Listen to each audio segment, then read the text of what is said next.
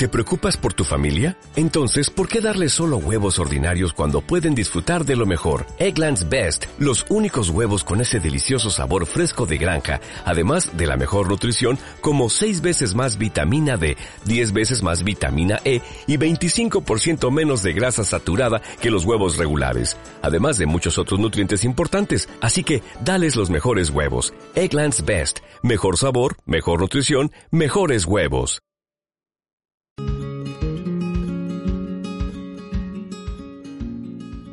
Dos continentes, dos hemisferios, dos profesionales unidos por un mismo interés, la pasión por la jardinería. Bienvenidos, bienvenidas a una nueva edición, un nuevo episodio del podcast de jardinería y paisajismo. Yo soy Claudio Dorato y en este espacio comparto contigo tips, trucos y estrategias del mundo de las plantas para que tengas tu jardín más lindo cada día. Pero en el episodio de hoy, que es un episodio de esto súper, pero súper especial, vas a aprender a tener tu jardín, tu césped, mejor dicho, más lindo cada día. ¿Por qué? Porque contamos nuevamente con la presencia de este profesional amigo, de este profesional del otro lado del charco, al frente de Personal Garden Shopper, que es Fernando Rivero. Por si hace poco que estás escuchando este canal de podcast, te comento que en el episodio 50 que también participó Fernando, entre los dos compartimos todas aquellas cosas que tenés que saber para sembrar tu césped y no fracasar en el intento. Y ahora sí, le damos la bienvenida a Fernando. Fernando, buenos días, bienvenido, muchas gracias por estar aquí nuevamente, por compartir tu experiencia junto a la audiencia. Hola, un placer como siempre estar aquí un ratillo charlando de nuestra pasión de jardinería un saludo Claudio, un saludo para ti querido oyente y bueno, estoy súper contento porque creo, y digo creo porque todavía estoy en la fase de prueba, creo que he encontrado la aplicación perfecta para el reconocimiento de plantas con el móvil. La verdad es que he probado ya como unas 60 plantas más o menos y me las ha reconocido casi todas. Solo he tenido dudas en dos. En una lo que hizo fue ofrecerme tres opciones de las cuales la primera opción era la correcta, o sea que fantástico. Y en la segunda duda que tuvo la aplicación, lo que hizo fue confundir una grevilla Johnsoni con el árbol casuarina, pero es porque la hoja es prácticamente igual. O sea que, de momento, puedo decir que estoy muy contento. Vamos a seguir con las pruebas. Esta aplicación se llama Picture Dis. Picture Dis, T-H-I-S. Y bueno, vamos a ver qué tal. Vamos a ver si continúa con este alto porcentaje de éxito en el reconocimiento de las plantas. Así que hoy tenemos un tema interesante, Claudio, en el podcast. Eh, si quieres, nos lo comentas. Qué buena recomendación, Fernando. A mí lo que me toca ahora es tratar de encontrar aquella que nos ayude a identificar los hongos, que nos ayude a identificar las setas, porque no he encontrado una todavía que me permita hacerlo con eficacia. Vale, pues si encuentro una de hongos te lo digo. No sé si esta sería capaz de reconocer los hongos. La verdad que no lo he probado con hongos pero ya te comentaré. Bueno, te agradezco. Ha pasado entonces ya un mes desde aquel capítulo en el que te enseñamos cómo sembrar tu césped. Ahora sí, de acuerdo a lo que hemos dialogado con Fernando, hemos armado una especie de, de una especie de agradecimiento o de reconocimiento para aquellas personas que nos han dejado esa valoración, ese comentario en los canales donde nos escuchan, en la página web de Fernando a través de su chat, a través del canal de YouTube, a través de llamadas telefónicas, mensajes de WhatsApp, en donde nos comentaron qué les gustó del episodio anterior, de la siembra del césped y además también alguna que otra solicitud. Así que Fernando, te invito a que comencemos con esta parte, este reconocimiento a nuestra audiencia y que me digas cuál fue ese feedback, esa devolución que has tenido vos a través de tus canales. Pues a mí me ha ocurrido lo mismo. La mayor parte del feedback recibido era solicitando que hiciéramos un episodio sobre el mantenimiento del césped. Eh, mira, te cuento, he recibido mucho feedback desde el chat de mi, de mi página web, de personalgardenshopper.es. Y este chat aparece cuando entras en mi web y en realidad está destinado a atender las dudas que los clientes de la tienda tienen antes de comprar o mientras están realizando la compra. De tal manera que aprovecho ahora a comentaros que por favor para temas del blog y del podcast mejor dejar un comentario ya sea en el podcast donde estéis escuchando el podcast o si estáis en la página web en la zona de comentarios de la web o incluso en el canal de YouTube eh, ya que el chat eh, se borra cada día, los mensajes que van quedando en el chat se borran cada día y es una pena porque se desperdician, no quedan visibles para otros usuarios en, la web. Entonces, dicho esto, muchos de estos comentarios, que como te digo la mayoría estaban en el chat, eran proponiendo un episodio sobre el mantenimiento del césped, para continuar un poquito con la línea que iniciamos eh, en la ocasión anterior, que hablamos de un poquito sobre la siembra del césped, ¿no? Y mira, tenemos varios comentarios en YouTube y en la web, que si quieres te leo algunos y tú les comentas algo. ¿Te parece, Claudio? Pues mira, Gómez IP nos dice muchas gracias por el podcast, es de gran ayuda. Y a mí sí me gustaría un podcast sobre el mantenimiento del césped. Gracias. Bueno, Gómez, en este caso vamos a compartir lo que tanto pedías, que es sobre el mantenimiento del césped. Espero que sea de tu agrado y que sea de utilidad lo que estamos compartiendo. Mira, luego Catalina nos comenta, nos dice, hola, buenas tardes. Sí, yo estuve aprendiendo algo de, algo en Argentina, supongo, porque aquí se la traba alguna letra, de paisajismo. Hola, Catalina, muy bien. Veo que en apariencia sos también compatriota. Espero que tu paso, tu aprendizaje de paisajismo en estas tierras haya sido agradable y que lo estés disfrutando y que lo estés aprovechando. Gracias por, por tu comentario. José Ruiz nos dice Buenas, Fernando, como siempre tienes grandes ideas, y esta es maravillosa, y la, la colaboración de Claudio, maravillosa. Lo que pasa que me he quedado con ganas de más, dice. Me has sabido a poco. Me interesa mucho el tema del césped y te agradecería que siguiera con él, o sea, que siguiéramos con él.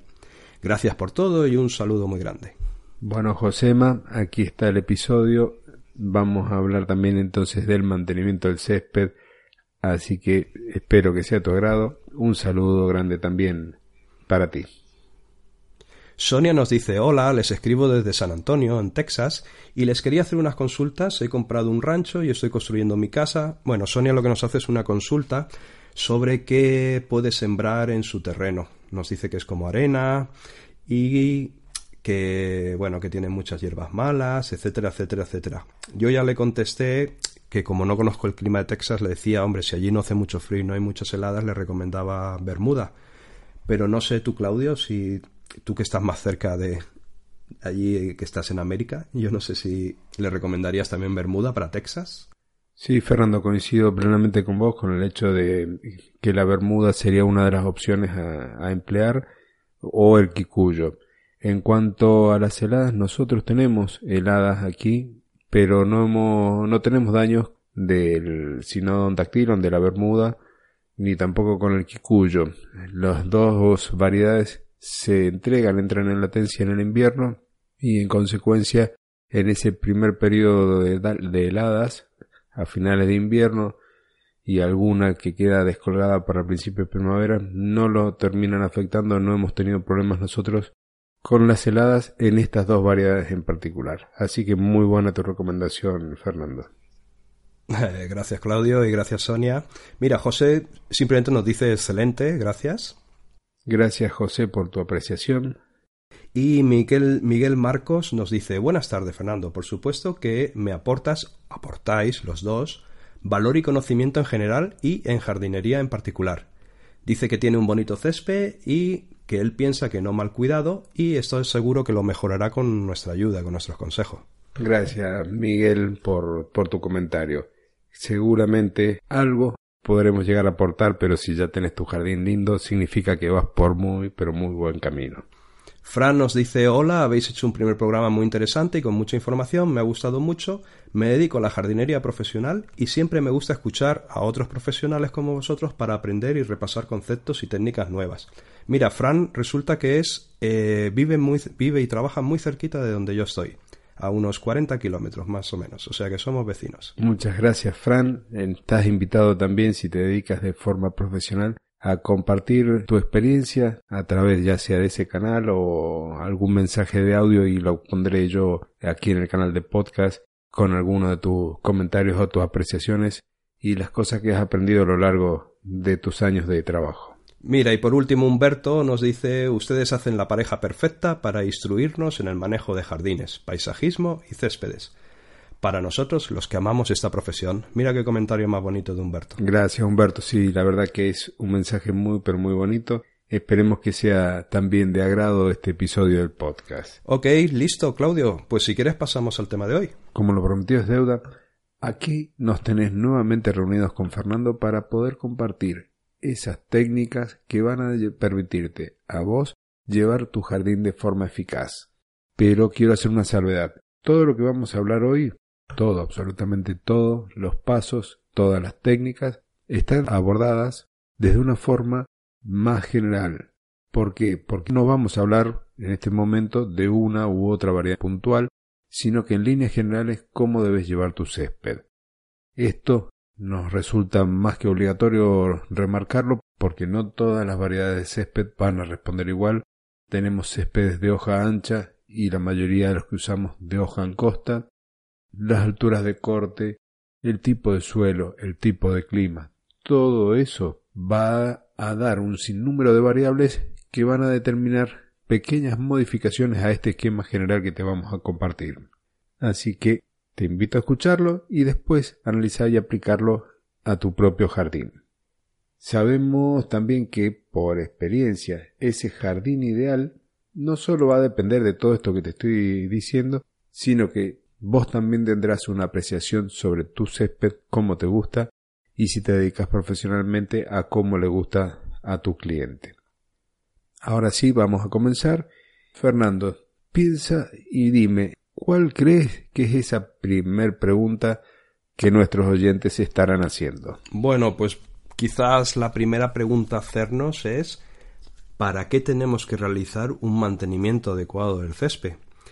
¿Y la respuesta cuál sería? Pues quizás para obtener un césped denso, un césped bonito, de un verde intenso y con una buena resistencia al uso. Así de sencillo. Aunque que yo diga sencillo no quiere decir que esto sea fácil.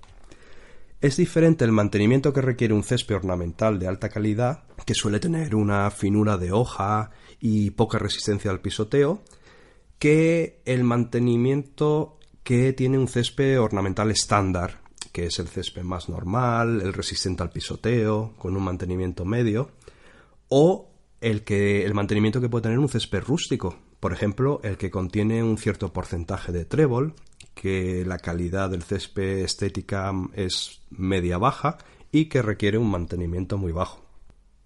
Muy clara, Fernando, esa categorización que estás haciendo.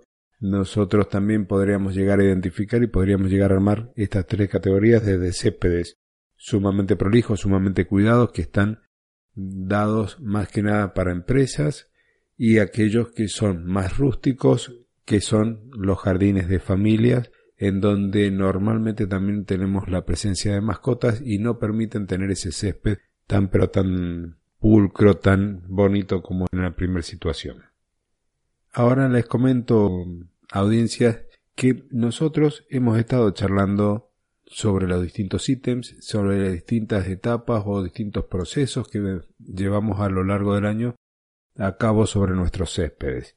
Y hemos armado un listado de 10 ítems, que son los que vamos a compartir con ustedes, que son aquellos que nos orientan a lo largo del año los distintos tipos de los perdón, distintos tipos de tareas que no todos se hacen anualmente, no todos se aplican en nuestros jardines, hay algunos que lo tenemos que hacer cada cierto periodo de tiempo. Estos ítems los vamos a compartir, así que Fernando, cedo la palabra y te digo, bueno, ¿por qué no le comentas cuáles son estas 10 etapas, estos 10 ítems, estos 10 puntos que vamos a compartir con ellos para que puedan llevar su jardín, su césped, a un estado mucho más bello? Eh, ok, de acuerdo, pues el programa de mantenimiento de un césped, desde un punto de vista generalista, consta de los siguientes puntos. Uno, la limpieza, Cada vez que hagamos el mantenimiento del césped debemos ocuparnos de la limpieza. Y esto simplemente significa que debemos eliminar las hojas, la basura y los demás elementos no deseados que haya sobre su superficie. Dos sería el riego, cómo y cuánto regar, cuántos días a la semana en cada estación. Tres sería la siega, cómo y cuántas veces en cada estación, por ejemplo. Cuatro sería el recorte y el perfilado de los bordes, que en principio en cada siega, pero bueno, ya hablaremos de ello. Cinco, el, abonado orgánico. Seis, el abonado mineral. Los recebos, las resiembras. Siete, el escarificado. Ocho, el aireado. 9. Los tratamientos fitosanitarios para plagas y enfermedades. Y 10. El control de las malas hierbas. Como lo de la limpieza, el punto número 1 yo creo que ya ha quedado muy claro. El punto número 2, que es el riego, ¿qué nos cuentas, Claudio? El riego es uno de los pilares fundamentales del césped. Yo creo que podemos llegar a nombrar dos que son los que van a determinar que el césped se vea lindo. Uno es el riego y el otro es la siega o el corte. Cuando hablamos de riego, la cantidad de agua que vamos a aportar es variable también en función de la época del año, la altura del césped, el tipo de suelo. La cantidad de agua que vamos a estar aplicando en promedio podemos decir que son 6 litros por metro cuadrado por día. Nosotros la tenemos que repartir a lo largo de la semana. ¿Qué es lo que vamos a hacer? Primero, te estoy dando un valor que es más o menos estimativo. ¿Por qué? Porque vamos a ir según la época del año el tipo de césped y el tipo de suelo, a entregarle desde 2 litros hasta 10 litros por día por metro cuadrado. Es decir, un jardín de 100 metros cuadrados tendremos que entregarle, dándole 10 litros por metro, 1000 litros de agua para compensar el agua que se ha consumido y la que se ha evaporado. ¿Qué es lo que tenemos que tener presente nosotros? Que si estamos regando un jardín con suelo arenoso, no es capaz de retener grandes volúmenes de agua y tampoco de nutrientes. Si el suelo es arcilloso, por el contrario, al tener partículas muy pero muy finas, va a retener mucha mayor cantidad de agua. ¿Cómo vamos a repartir esa cantidad de agua? Yo creo que si te digo que aportar unos 20, 25 hasta 35 milímetros de agua por riego y además espaciar los riegos. No vamos a tener que regar todos los días, sino que regaremos a lo mejor cada dos o tres días, nuevamente dependiendo del tipo del suelo y el tipo de clima que tengamos. Algo que me estoy olvidando de, de compartir sobre la frecuencia de riego es ver qué distancia tenemos entre un riego y el que le sigue. Lo ideal es que nosotros vayamos ampliando esos tiempos y podríamos decir que inclusive hasta le hagamos pasar un poquito de seda a nuestro césped para lograr de esa forma una mayor resistencia y que las raíces vayan penetrando más en profundidad. Entonces estaremos regando cada dos o tres días y de esa forma vamos a ahorrar en agua, vamos a hacer a nuestro césped un poco más resistente porque sus raíces van a ir más en profundidad y van a poder acceder a agua almacenada en el suelo allí donde normalmente no lo harían si tenemos riegos frecuentes. Ya tenemos entonces qué cantidad de agua entregar, con qué frecuencia, nos queda compartir cuál es el momento ideal para regar. Fernando, ¿cuál es la mejor hora para poder regar? Pues en cuanto al riego, yo creo que una de las preguntas típicas es ¿cuándo regar, no? Uf, aquí entramos en debate, ¿no? Veamos. En principio deben evitarse siempre las horas centrales del día, en las que las temperaturas son más altas, ya que se producen más pérdidas por, evaporación. Esto ya es sentido común, ¿no? Si hace mucho calor o el sol incide más, se va a evaporar más el agua, entonces la vamos a desperdiciar. Esto ya está claro, solo entonces por sentido común, pero es que además se favorecen los ataques por hongos. Entonces el momento más adecuado para regar sería o bien la primera hora de la mañana, que esta es mi hora preferida, y también sería posible hacerlo al atardecer o durante la noche. Lo que ocurre es que como las plantitas que forman el césped entran en reposo durante la noche, hasta el amanecer, pues quizás no necesitan mantener toda esa humedad durante toda la noche si no la van a aprovechar al 100%, al no estar realizando la transpiración porque no hay sol. O sea, recapitulamos, como no hay sol, el césped no hace la transpiración, entonces, aunque tengamos toda la noche el césped mojado, no está utilizando ese agua. Sin embargo, quizás esa humedad, tantas horas ahí toda la noche, sí que podría favorecer algún tipo de hongo, el desarrollo de algún tipo de hongo. O sea que podemos favorecer los hongos tanto si mantenemos toda la noche el césped húmedo como si regamos en mitad del día, como hemos dicho antes. Pero bueno, en general está aceptado que regar en estas horas que comentaba es correcto. Las temperaturas no son tan altas, tanto el amanecer como el atardecer y la noche, y normalmente la incidencia del viento también suele ser menor por lo que se producen menos pérdidas por evaporación, aumentando así la eficiencia del riego. Así que las horas ideales serían, en mi opinión, de 4 a 8 de la mañana, en ese, en ese intervalo, lo que yo llamo el amanecer. Siempre es mejor, y esto es una ley universal en jardinería, regar menos que más. O sea, siempre es mejor quedarnos cortos que pasarnos porque pasarnos siempre viene asociado a problemas con hongos. Un exceso de agua, como digo, pues provoca incremento de enfermedades, raíces poco profundas, las raíces son muy comodonas y si ven que ya tienen la humedad en la superficie, dicen ¿para qué? Voy a profundizar en el terreno. También si hay mucha humedad se pueden pudrir las raíces. También, bueno, el incremento del coste económico. Hablábamos que en esta zona en la que estoy yo el agua es muy cara y regar en exceso es tirar el dinero. Y también el desaprovechamiento de un recurso valioso que ya sabemos todos a nivel global, en unas zonas más que en otras, pero ya sabemos todos que el agua es un recurso muy valioso. En cuanto a la frecuencia del riego, o sea, cada cuánto tiempo regamos, varía según los terrenos, según el tipo de césped, según la época del año, y suele determinarse por la apariencia del césped.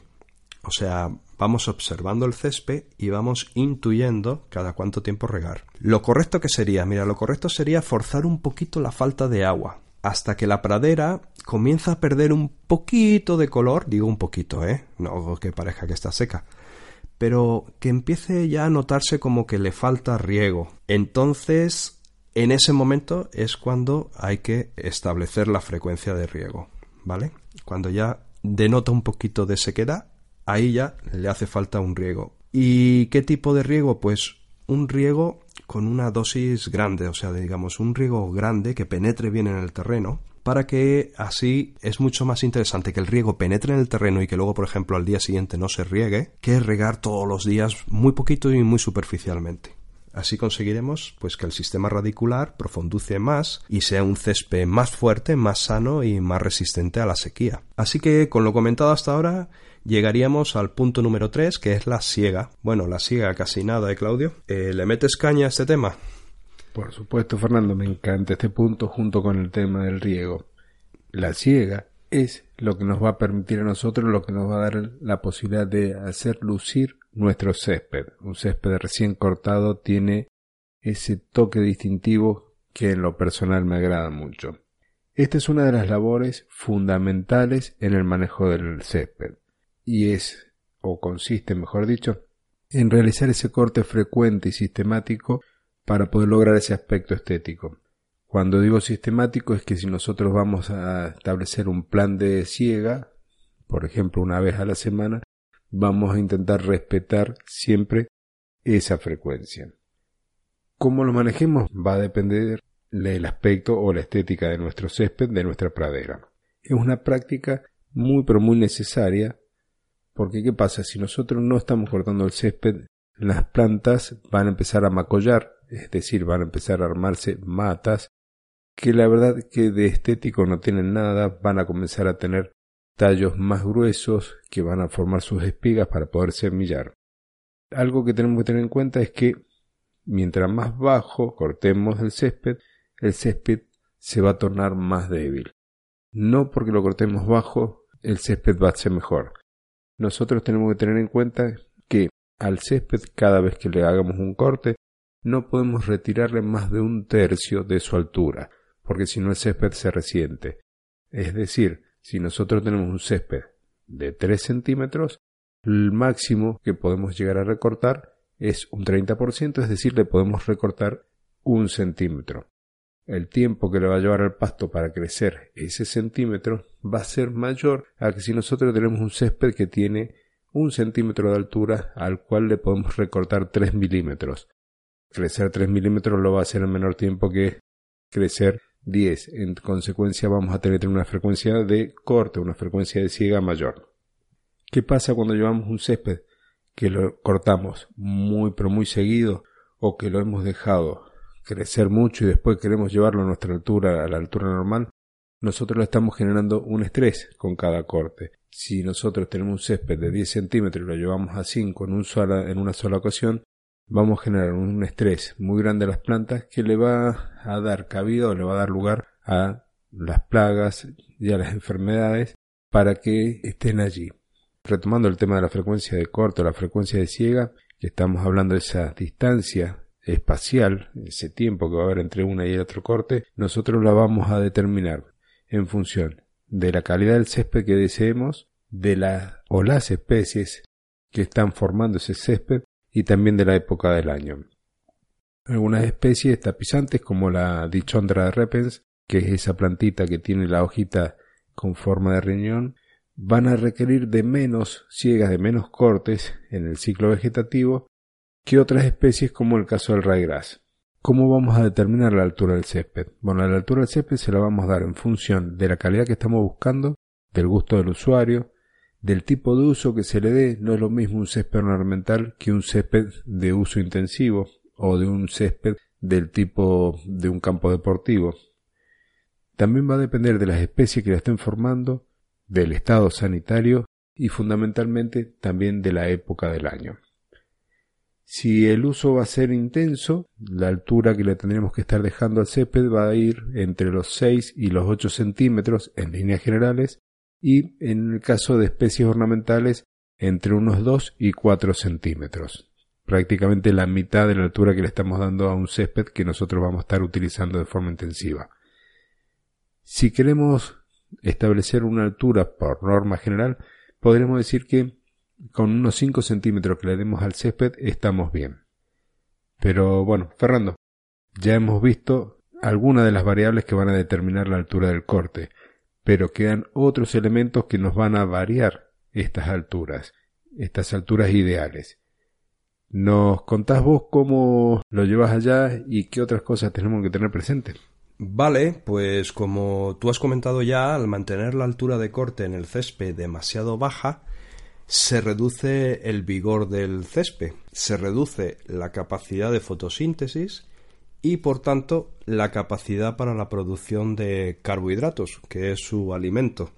O sea que podríamos decir que cortar mucho el césped es malo, o al menos cortar mucho el césped digamos que es como hacerle pasar por demasiado estrés. Luego existen datos, además, que demuestran que no por cortar muy bajo el césped se reduce el número de segas totales, porque esto quizás es un mito, de decir, bueno, voy a cortar mucho el césped, así tardaré más tiempo en cortarlo o ese mes lo cortaré menos veces. Está demostrado que esto no es así. Bueno, si consideramos, por ejemplos, por lo que tú has comentado antes, que vamos a dejarlo estándar en unos 5 centímetros de altura, digamos que eh, se debe segar a esa altura en primavera y en otoño. Son las dos épocas de crecimiento. Vamos a segar a esos 5 centímetros de altura que vamos a considerar estándar.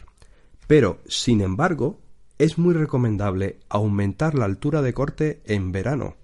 Fíjate, y aumentarlo, si estamos trabajando a 5 centímetros, aumentarlo a 6, entre 6 y 8 centímetros. Es decir, que al aumentar la altura de corte del césped, el césped va a soportar mejor la sequía. ¿Y por qué? Bueno, pues porque una mayor densidad de hojas, el no cortar tanto el césped, tiene un efecto de sombreado profundo en la superficie del suelo.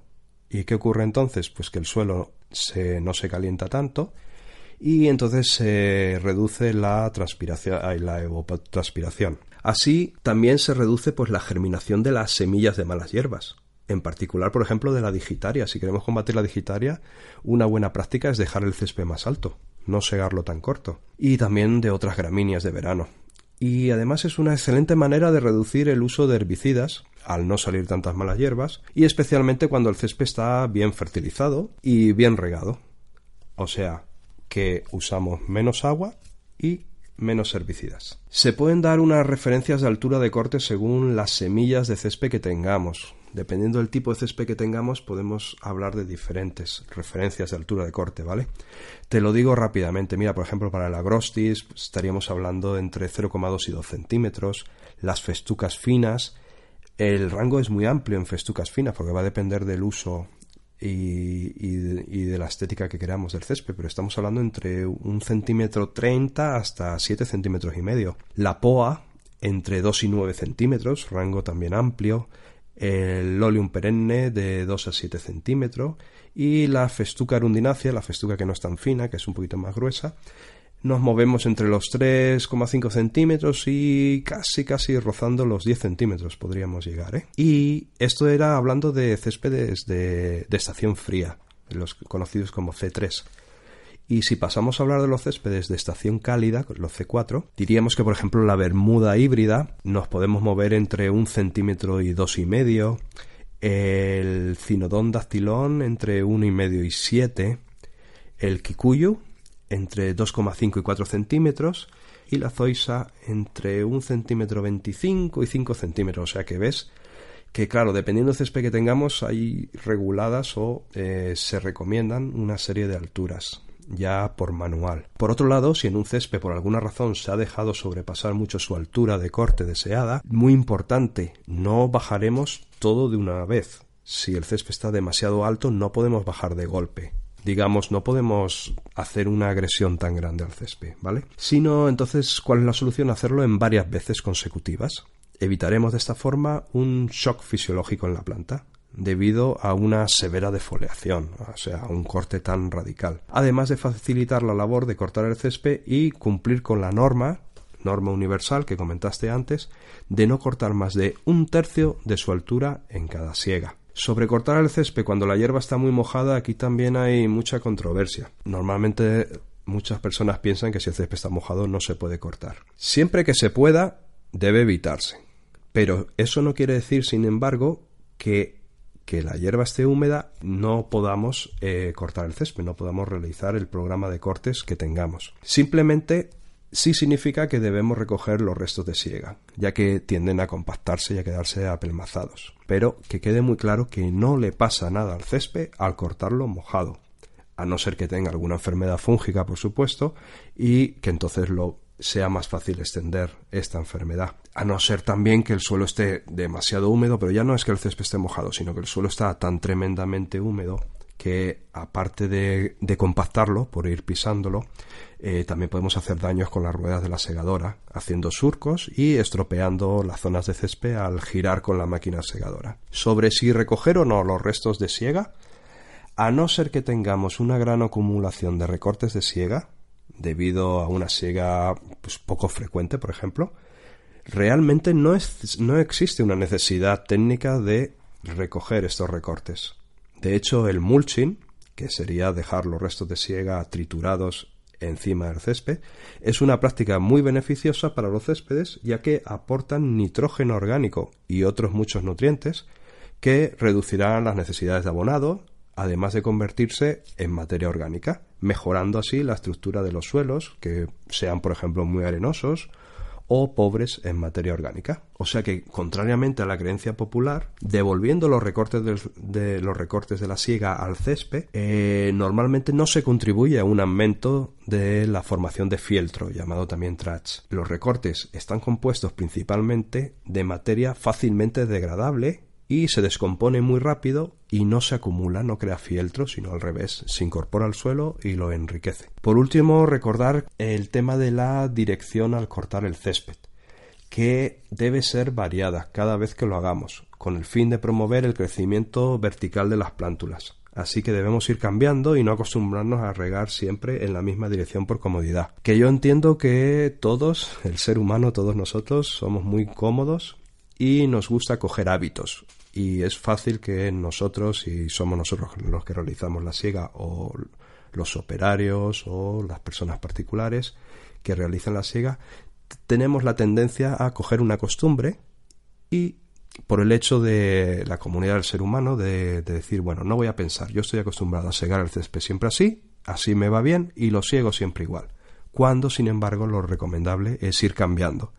Una semana hacia un lado, otra semana hacia el otro lado, para favorecer así eh, las buenas prácticas en la siega del césped. O sea que, en principio, sobre la siega no sé qué más contarte, Claudio, pero claro, interviene en la siega también la, la maquinaria que usamos. ¿Y qué importancia tendría, por ejemplo, en la maquinaria, pues, no sé, el afilado de la cuchilla, Claudio? El afilado de la cuchilla de una cortadora de césped o de un cortacésped es fundamental. Eso va a determinar un buen filo, va a determinar un buen corte. Cuando nosotros estamos utilizando una máquina que tiene una hoja o una cuchilla con el filo ya desgastado, en lugar de cortar la hoja la va a desgarrar. Cuando se producen estos desgarros y nosotros miráramos muy de cerca con una lupa esa hojita de césped, vamos a ver que le quedan como unos pelitos. Esto que va a determinar que ese corte no cicatrice como corresponde, en consecuencia tome tintes marrones porque se van secando y deslucen el césped más allá de todas las otras consecuencias que con eso estamos llevando. Estamos hablando de un césped que va a tener un estrés mayor, que le va a costar cicatrizar más ese, ese corte que nosotros lo hemos estado haciendo. Entonces, el filo de la hoja es fundamental. ¿Cada cuánto la vamos a afilar a la hoja de nuestra cortadora de césped? Va a depender del uso que le demos. Nosotros que hacemos este trabajo de forma profesional, prácticamente una vez al día o día por medio estamos afilando las cuchillas. Si nosotros lo hacemos en nuestra casa, posiblemente con una vez al mes que estemos afilando o quizás cada dos meses sea suficiente. Va a depender también de la cantidad de metros cuadrados que estemos recortando. Si vamos a los tipos de máquina que puedes utilizar para hacer el corte de césped, tenemos dos grupos, unos de eje horizontal o helicoidal y otros de eje vertical o rotativo. El primero de los casos nos van a permitir tener céspedes que son mucho más ornamentales, nos permite un corte de mejor calidad e inclusive nos permiten hacer un trabajo, una ciega de pocos milímetros.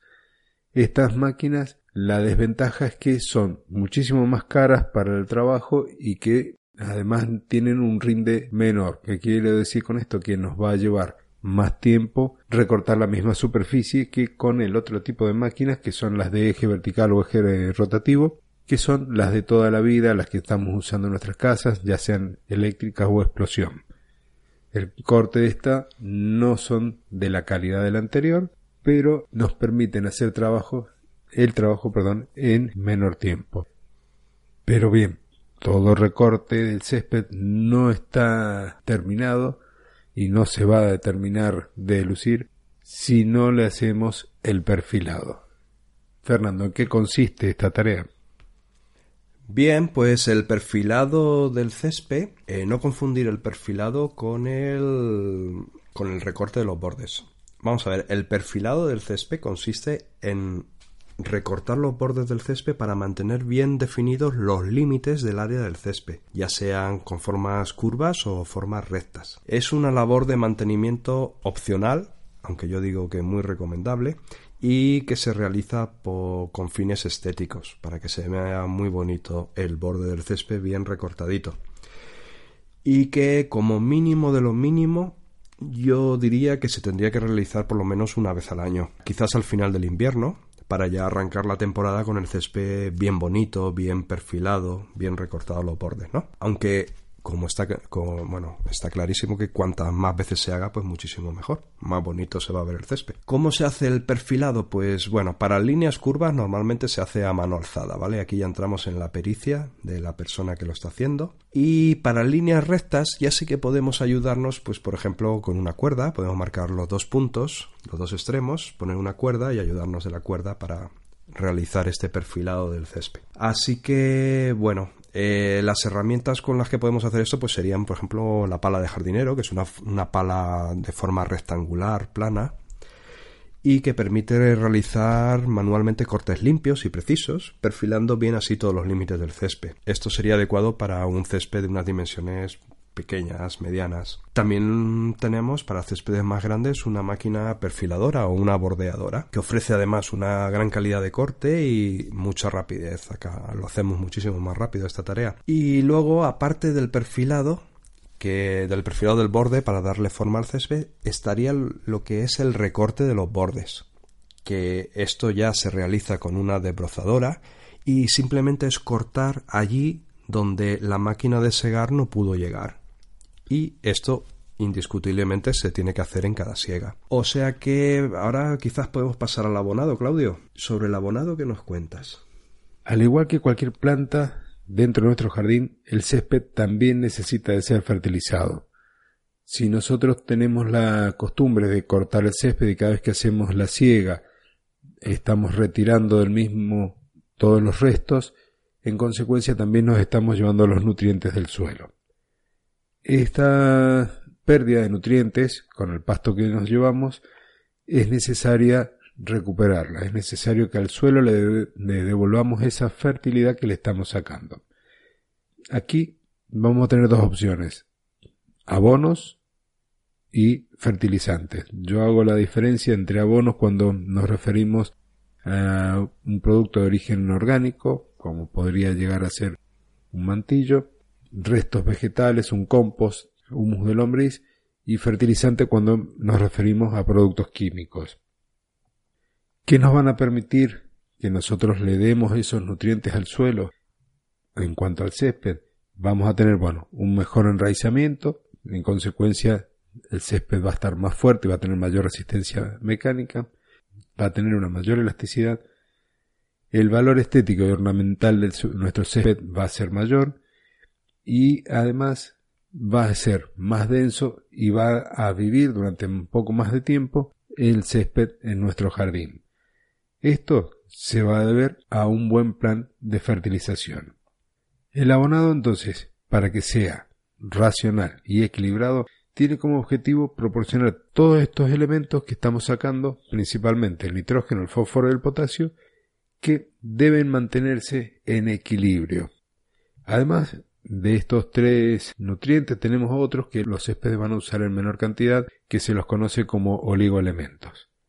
¿Cuándo y cómo vamos a hacer el tema de esta fertilización? Bueno, las fertilizaciones van a estar condicionadas al tipo de suelo, por un lado al pH, a la salinidad, también al tipo de agua que estemos usando para el riego, a la época del año, al tipo de suelo, pero nosotros podemos categorizarlos a los momentos de aplicación básicamente en tres. El abonado de presiembra, el abonado de mantenimiento, que es lo que lo vamos a nosotros a estar haciendo en los momentos de máximo crecimiento. Podríamos hablar de dos, uno en primavera y en otro en otoño. Y el abonado de refuerzo, que en algunos momentos nosotros vamos a tener que hacer cuando nuestro césped ha estado pasando por un estrés hídrico o se realizó una actividad sobre él y un pisoteo elevado que lo ha dañado. Como te decía, entonces los nutrientes principales son el nitrógeno, que va a permitir que nuestro césped esté con ese verde y ese vigor que nos gusta. Cuando nos esté faltando el nitrógeno en el suelo y en consecuencia le esté faltando el nitrógeno al césped, nosotros vamos a ver que las plantas están creciendo un poco menos, que tiende a amarillarse. Y si nos pasamos nosotros aportando nitrógeno, bueno, las plantas también se van a debilitar. Va a aumentar su sensibilidad al frío, inclusive la posibilidad de que se nos enferme. El exceso de fertilizantes, sea cual sea, cuando nosotros estamos haciendo una aplicación, puede tener un efecto secundario bastante, bastante feo. Nosotros podemos quemar literalmente nuestro césped cuando aplicando el fertilizante lo hacemos de manera incorrecta, no hacemos una buena distribución o nos excedemos con la cantidad que tenemos que aportar. Continuando con los nutrientes que más utiliza, el otro es el fósforo. En este caso va a intervenir en el desarrollo de las raíces y en el crecimiento de la planta, sobre todo cuando está recién iniciando su, su vida, su ciclo. La carencia de fósforo va a hacer que las plantas enraícen mal, por un lado, y que las hojas se empiecen a abarquillar, es decir, se empiecen como a enrollar sobre su eje longitudinal y además tomen un tinte más oscuro. Finalmente, el otro nutriente que utilizan en mayor cantidad, que es el potasio, este va a intervenir en la fotosíntesis y también le va a ayudar a que las plantas sean más resistentes al frío, a las enfermedades, al pisoteo. Si nosotros estamos con deficiencia de potasio en el suelo, las plantas van a tener como unas quemaduras en los extremos de las hojas y en consecuencia van a terminar también generando una cobertura bastante débil en el césped. Cada césped va a tener necesidades distintas de nitrógeno, de fósforo y de potasio. Los valores ya están todos tabulados y normalmente los podemos encontrar en la cantidad de gramos por metro cuadrado y por año que necesitan nuestro césped en función del uso. Te voy a dar como ejemplo el caso del nitrógeno. En el caso puntual de los campos de tenis, nosotros tendríamos que estar agregando entre 30 y 40 gramos de nitrógeno por metro cuadrado por año. Esto no significa si lo vamos a dar todo una sola vez, sino que lo vamos a repartir en dos o tres oportunidades. En el caso de los campos de fútbol, tendremos entre 20 y 30 gramos de nitrógeno.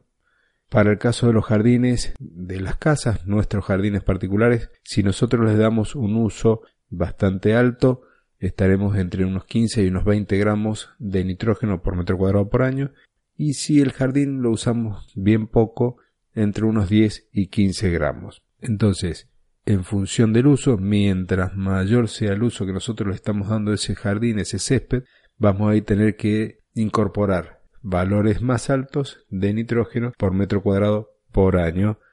Porque van a tener una frecuencia de siega distinta y necesitamos lograr mayor resistencia en aquellos de uso intensivo que en aquellos otros, diríamos, prácticamente ornamentales. ¿Cuándo vamos a realizar el abonado? Ese es otro de los temas. El abonado nosotros lo vamos a realizar siguiendo un esquema de dos o de tres aplicaciones, o inclusive de más dependiendo si tenemos situaciones puntuales. Si hacemos un esquema de trabajo con dos aplicaciones, una la vamos a realizar en primavera y la otra la vamos a realizar en invierno.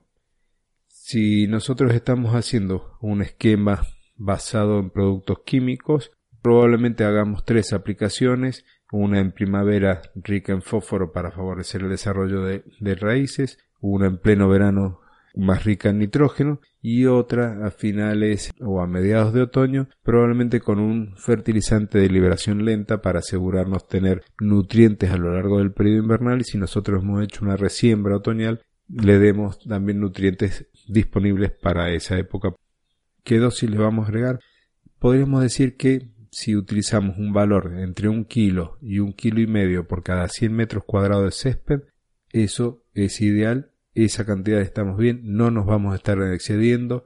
Normalmente yo aplico un kilo por cada 100 metros cuadrados para estar tranquilo, pero como te decía antes, va a depender también del tipo de fertilizante y de la concentración que traigan estos céspedes, estos fertilizantes, perdón, de los nutrientes. Dicho esto, nos quedan otras tareas. Ya hemos hablado bastante del césped, de la fertilización. Nos quedan otras tareas como el recebado. Fernando, dinos en qué consiste el recebado. Eh, muy bien, Claudio. Pues el recebado consiste en la incorporación al césped de una ligera capa que puede ser de arena, puede ser de mantillo, puede ser de turba. Eh, va a depender según las necesidades del césped y de la época del año. ¿Y para qué es esto? Pues bueno, tiene como misión el aporte de materia orgánica al suelo para mejorar la estructura y por tanto para mejorar el césped. El recebo es una tarea que suele asociarse al aireado o al escarificado pero también se puede realizar por sí sola, no es obligatorio realizar un aireado o un escarificado cuando queremos recebar. Normalmente se aprovecha para hacer una resiembra previa, de modo que el, perdón, el recebo sirva para tapar la semilla, pero bueno, tampoco es indispensable.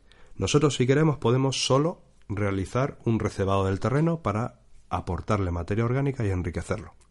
Ahora, si lo acompañamos de escarificado, lo acompañamos de aireado o incluso lo acompañamos de una resiembra, pues todo suma muchísimo mejor. Eh, podemos realizar el recebado con arena, por ejemplo, eh, si un césped requiere un sustrato con un buen contenido en arena, que le proporcione porosidad y aireación, este tipo de recebo es siempre aconsejable, principalmente en aquellos suelos pues, que están muy compactos o que son muy arcillosos. Suelo compacto y arcilloso hay que recebar con arena. El recebo con arena mejora la permeabilidad del suelo y la resistencia al pisoteo del césped, y eh, porque no se compacta tanto. Y es más aconsejable realizarlo en este caso en verano. Recebados con arena mejor en verano. La arena de recebo, eso sí, debe ser preferiblemente una arena silícea, que significa que es una arena de granulometría muy pequeñita, entre 0,25 y 1 milímetro. También tenemos los recebados con mantillo. ¿Mantillo qué es? Mantillo es compost enriquecido, mezclado pues con algún tipo de estiércol. Y el recebado de mantillo se realiza principalmente en otoño. ¿Por qué? Porque aporta calor al suelo y entonces sirve para preparar el césped frente a las bajas temperaturas que están por llegar. El mantillo aporta pues nutrientes, materia orgánica y calor al suelo, cosa que no aportaba el recebado de arena. Por eso decíamos que el recebado de arena mejor en verano. Y por eso es más aconsejable este recebado con mantillo hacerlo en la época de otoño-invierno. También puede realizarse eh, después de la resiembra para cubrir y dar calor a la semilla ayudando a su germinación. Y bueno, el recebado con mantillo también puede aplicarse mezclado con arena.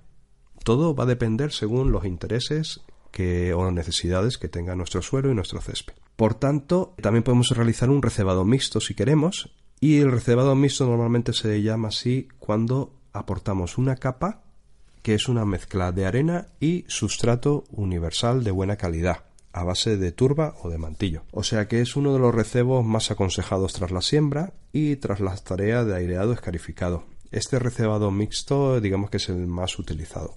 ¿Vale? Es en casos puntuales se hace el recebado con arena, como hemos comentado, en otros casos puntuales que necesitamos enriquecer muchísimo el terreno, se hace recebado solo con mantillo, pero lo normal, lo estándar, lo habitual, lo que se suele utilizar siempre es el recebado mixto, que es mezclar al 50% arena y sustrato universal o arena y eh, mantillo. Y luego, pues como estamos diciendo, el recebado puede acompañar a la resiembra, ¿no? En, ocasiones, pues pueden aparecer en el césped calvas, eh, zonas en las que el césped no sea lo suficientemente tupido y que sea necesario realizar una resiembra, por tanto.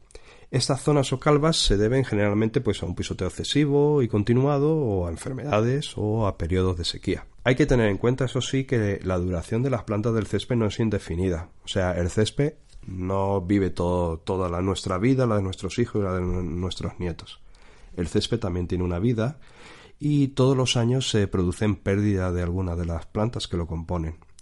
Si el número de plantas por metro cuadrado no se va renovando periódicamente mediante una resiembra, pues claro, la densidad del césped debido a la mortandad va a ir disminuyendo año tras año. Normalmente la resiembra se realiza junto a un recebo mixto de arena y sustrato, como hemos comentado antes. La dosis de semillas requerida pues dependerá de las variedades y del estado del césped. Esto si os interesa eh, escucharlo más en profundidad, pues podéis ver el episodio anterior donde hablábamos de la resiembra del césped. El recebo, bueno, pues sirve de mulch, de acolchado para la resiembra y se aplica junto a la semilla. Ayuda a realizar así un reparto más uniforme de la misma. También es aconsejable que la semilla utilizada para la resiembra sea de la misma especie o mezcla de la ya existente, como ya también os habíamos advertido en el episodio anterior. Ya que si empleamos diferentes tipos de mezcla de semillas, luego vamos a, vamos a notar, se va a notar la diferencia en cuanto a textura, tonalidad y resistencia del césped, ¿vale? O sea que siempre intentar tomar nota de la semilla que empleamos cuando sembramos el césped y utilizar la, misma mezcla de semillas en las futuras resiembras. ¿Vale? ¿Y cuál es la mejor época para resembrar? Pues en principio eh, la mejor época sería el, el, otoño, pero bueno, también depende de muchos factores, ¿vale? Pero en otoño lo que ocurre es que el césped desarrollará su sistema radicular durante el invierno y eso siempre es una ventaja.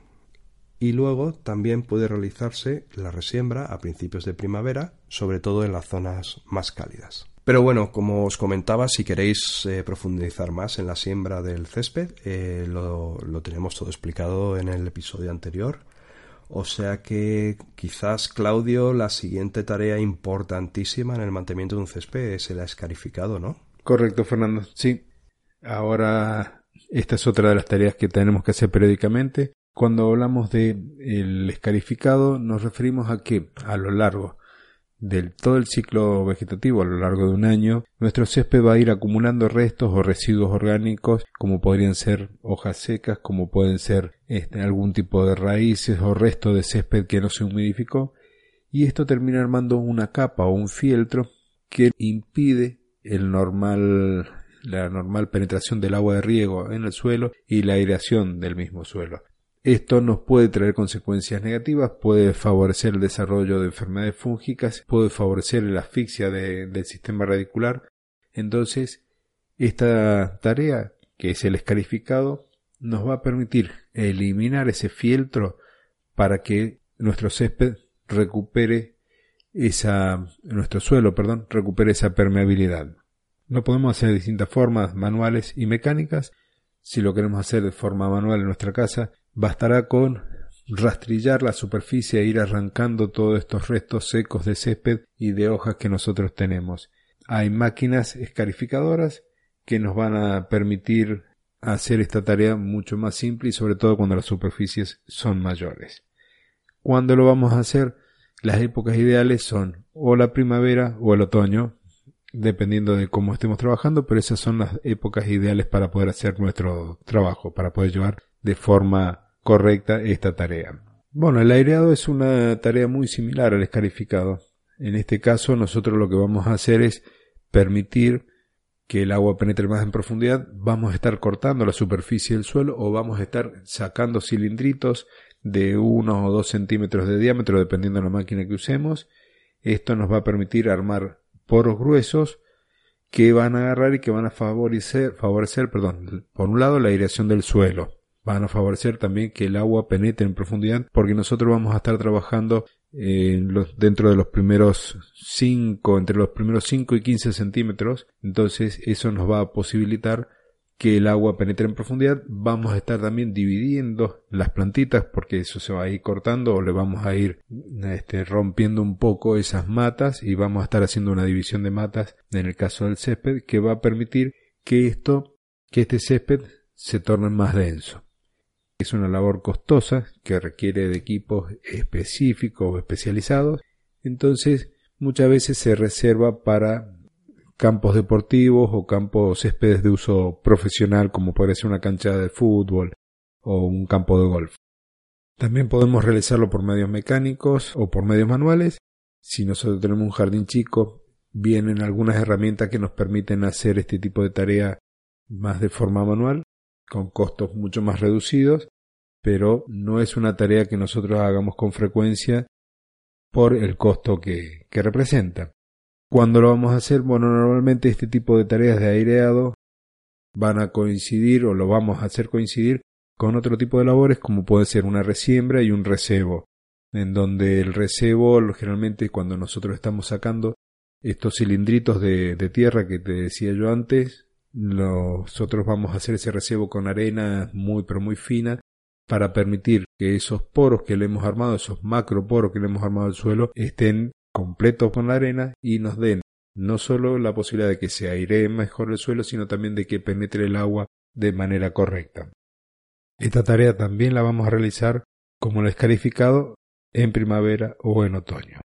Bueno, Fernando, creo que nos está quedando menos por hablar pero nos está quedando un tema muy importante que son las plagas, las enfermedades y que es muy pero muy importante conocerlas para no cometer aquellos errores que van a favorecer el desarrollo de estas enfermedades. ¿No te parece? Bueno, te cedo la palabra en este caso, así en este tema, para que le puedas decir a la audiencia que tanto nos escucha ¿Qué tenemos que tener presente? Bueno, bueno, pues las enfermedades del césped, bueno, generalmente son causadas por hongos, son enfermedades fúngicas y yo diría que son uno de los principales y más frecuentes problemas en los céspedes.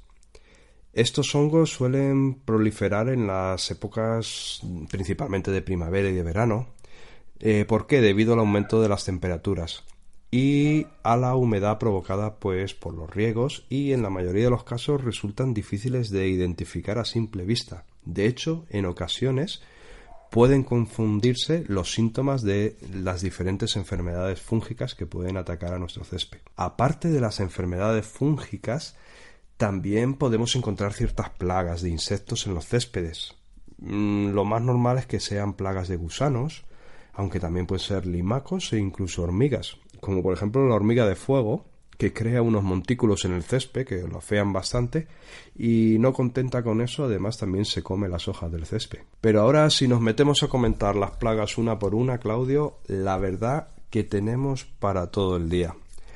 Por lo que, si te parece bien, te propongo, y bueno, y os propongo a todos vosotros que si hay interés, pues decídnoslo y ya les dedicaremos les dedicaremos a las plagas del césped pues un episodio en exclusiva no y bueno lo mismo nos ocurre pues con la lucha contra las malas hierbas o contra las hierbas indeseadas esas hierbas que nosotros no queremos que estén en el césped y que de vez en cuando pues van apareciendo no eh, esto es un tema muy extenso también y yo volvería a proponeros que también si hay interés en lo que se refiere a las malas hierbas, pues también podemos hacer un episodio y tratar las malas hierbas en particular en ese episodio. Por ahora pues solo me gustaría comentar pues que bueno, se definen como hierbas indeseadas o malas hierbas eh, todas las especies que se desarrollan en los céspedes y que no forman parte de las especies que se sembraron que han venido a posteriori. Y bueno, se pueden considerar como intrusas entonces dentro de nuestro césped o de nuestra pradera, ¿no?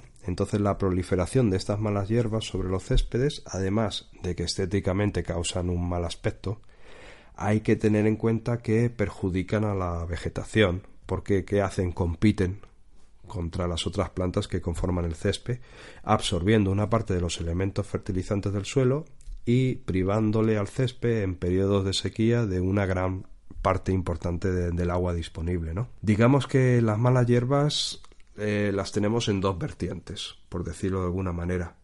Están las malas hierbas dicotiledóneas, más conocidas como las malas hierbas de hoja ancha, que se eliminan de los céspedes la verdad que con bastante facilidad, debido a que se trata de especies vegetales eh, muy alejadas desde el punto de vista botánico, eh, hablando desde el punto de vista botánico, muy alejadas de las especies que forman el césped. Entonces son fáciles de tratar. Y en, en la otra vertiente tendríamos las especies monocotiledóneas, que estas ya son más complicadas de eliminar. ¿Por qué? Porque sus características botánicas son más similares a las características botánicas de las especies que forman el césped. Entonces, por decirlo de alguna manera, los productos que las matan también afectan al césped en sí.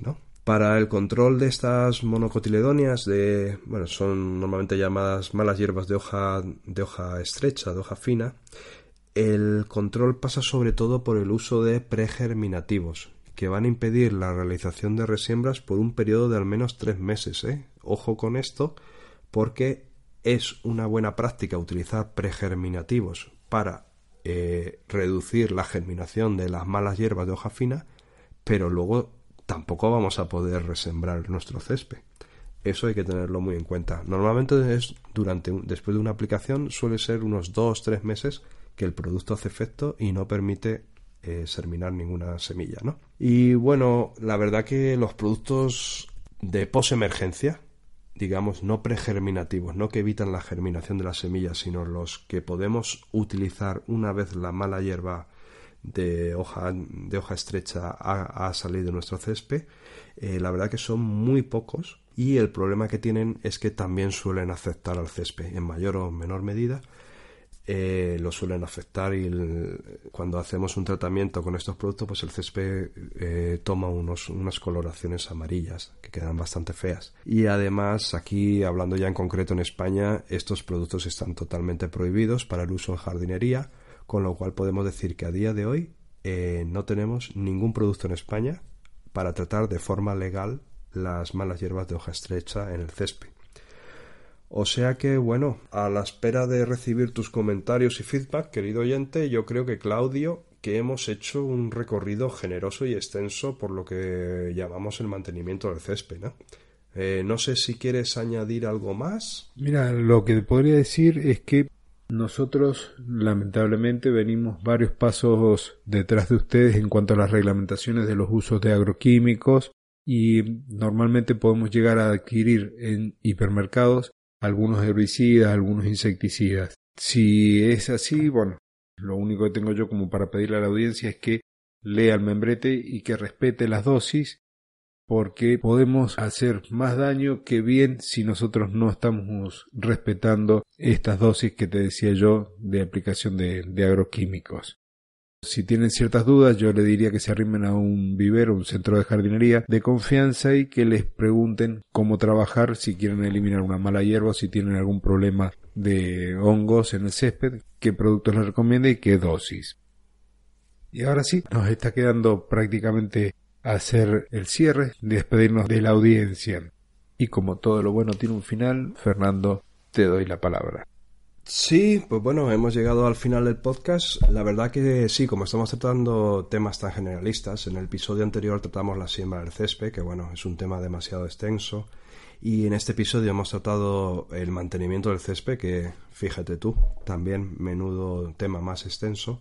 Pues ahora sí que lo que agradeceríamos pues sería un poquito de, feedback de, ti, oyente, pues para que vayas comentando qué es lo que te interesa más, te gusta más, para que ya podamos ir eh, entrando más en detalle y entonces ya comentando más eh, nuestras experiencias sobre temas más concretos, porque claro, cuando abarcamos temas tan extensos, pues tenemos que dar muchísima información y tampoco queremos que el podcast sea eh, muchísimo más largo de lo que está siendo, ¿no? O sea que exactamente hemos llegado al final del podcast. Eh, pues, Claudio, yo darte las gracias por trabajar con tanto cariño en este podcast. ¿eh? Le tienes muchísimo cariño y le dedicas muchísimo tiempo. O sea que muchas gracias, muchas gracias por compartir con nosotros tus conocimientos. Y a ti oyente, que estás ahí al otro lado, pues bueno, espero que te haya gustado y por favor, cualquier acción que puedas y quieras hacer, pues te estaremos sumamente agradecidos un comentario en la plataforma de podcast en la que nos escuchas, o si estás en YouTube, o un comentario en la web. Da igual, cualquier cosa para nosotros será gasolina. Será gasolina para continuar con esta iniciativa que hemos comenzado y que, aunque ya sé que, bueno, te, es un poco lío y te va a dar mucho palo, pero si vas ahora mismo, por ejemplo, a iTunes, si nos estás escuchando, por ejemplo, en Apple Podcast, eh, no lo dejes para después. Ve en un segundito y ponnos, por favor, pues una reseña cariñosa de cinco estrellas, que así nos ayudarás a que el podcast, pues bueno, sea más relevante para Apple. Apple si ve que hay reseñas y comentarios dice, ay mira, pues este podcast le interesa a las personas y voy a mostrárselo, voy a sugerírselo a personas con intereses parecidos. O sea que te agradeceríamos cualquier acción que quieras tomar y bueno, que sepas que mi página web es Personal Garden Shopper, por allí me podéis, me puedes encontrar. Y bueno, los mejores deseos para todos y disfrutar de vuestro jardín lo máximo posible.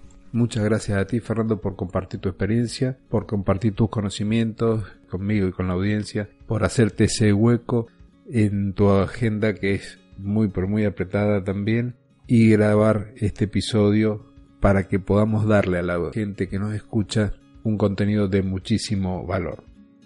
Gracias a ustedes que están del otro lado por permitirnos compartir esto, por hacer posible este espacio, por hacer posible esta iniciativa y como dijo Fernando, necesitamos esa gasolina que nos dan con sus comentarios, con sus valoraciones. Así que no importa si nos escuchás desde iTunes, desde Evox, desde Spotify, desde Google Podcast, de Spreaker, desde la plataforma que nos estés escuchando, o en el mismo canal de YouTube de Fernando, dejanos esa valoración, dejanos ese comentario porque nos va a permitir a nosotros llegar a mucha más gente, compartir que para las distintas plataformas lo tome como relevante el contenido que estamos preparando con mucho cariño para vos.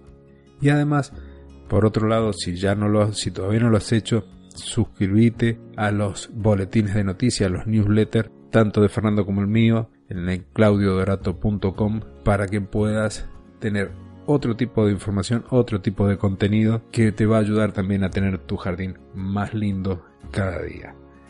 Ahora sí, para cerrar, dos hemisferios, dos continentes, dos profesionales unidos por un mismo interés, la pasión por la jardinería.